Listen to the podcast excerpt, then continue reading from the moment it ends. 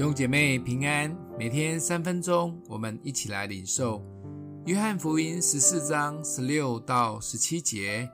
我要求父，父就另外赐给你们一位保惠师，叫他永远与你们同在，就是真理的圣灵，乃世人不能接受的，因为不见他，也不认识他。你们却认识他，因他常与你们同在，也要在你们里面。在最后晚餐的尾声，耶稣很慎重地宣布，他将会与大家分离，先到父那里去。但门徒还是似懂非懂，甚至多马及腓力还提出许多问题。耶稣依然带着耐心，一一的解释。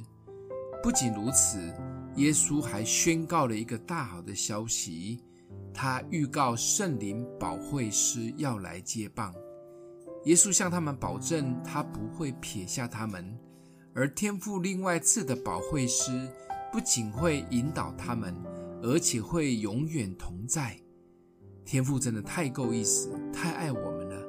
现在与我们同在的是圣灵，我们真的认识圣灵吗？耶稣说，我们不仅认识他，他常与我们同在，他在我们里面。当我们受洗接受圣灵洗的这一刻，圣灵就住在我们里面，只是现在他是住在我们生命中的一个小角落，还是全然充满我们的生命呢？耶稣对我们说：“相信他的要做比他更大的事。”这就需要圣灵的同在才能干大事。想想我们的天赋这么够意思，耶稣对我们这么有信心。剩下的就是我们要大大的来认识及欢迎圣灵的进驻及同在。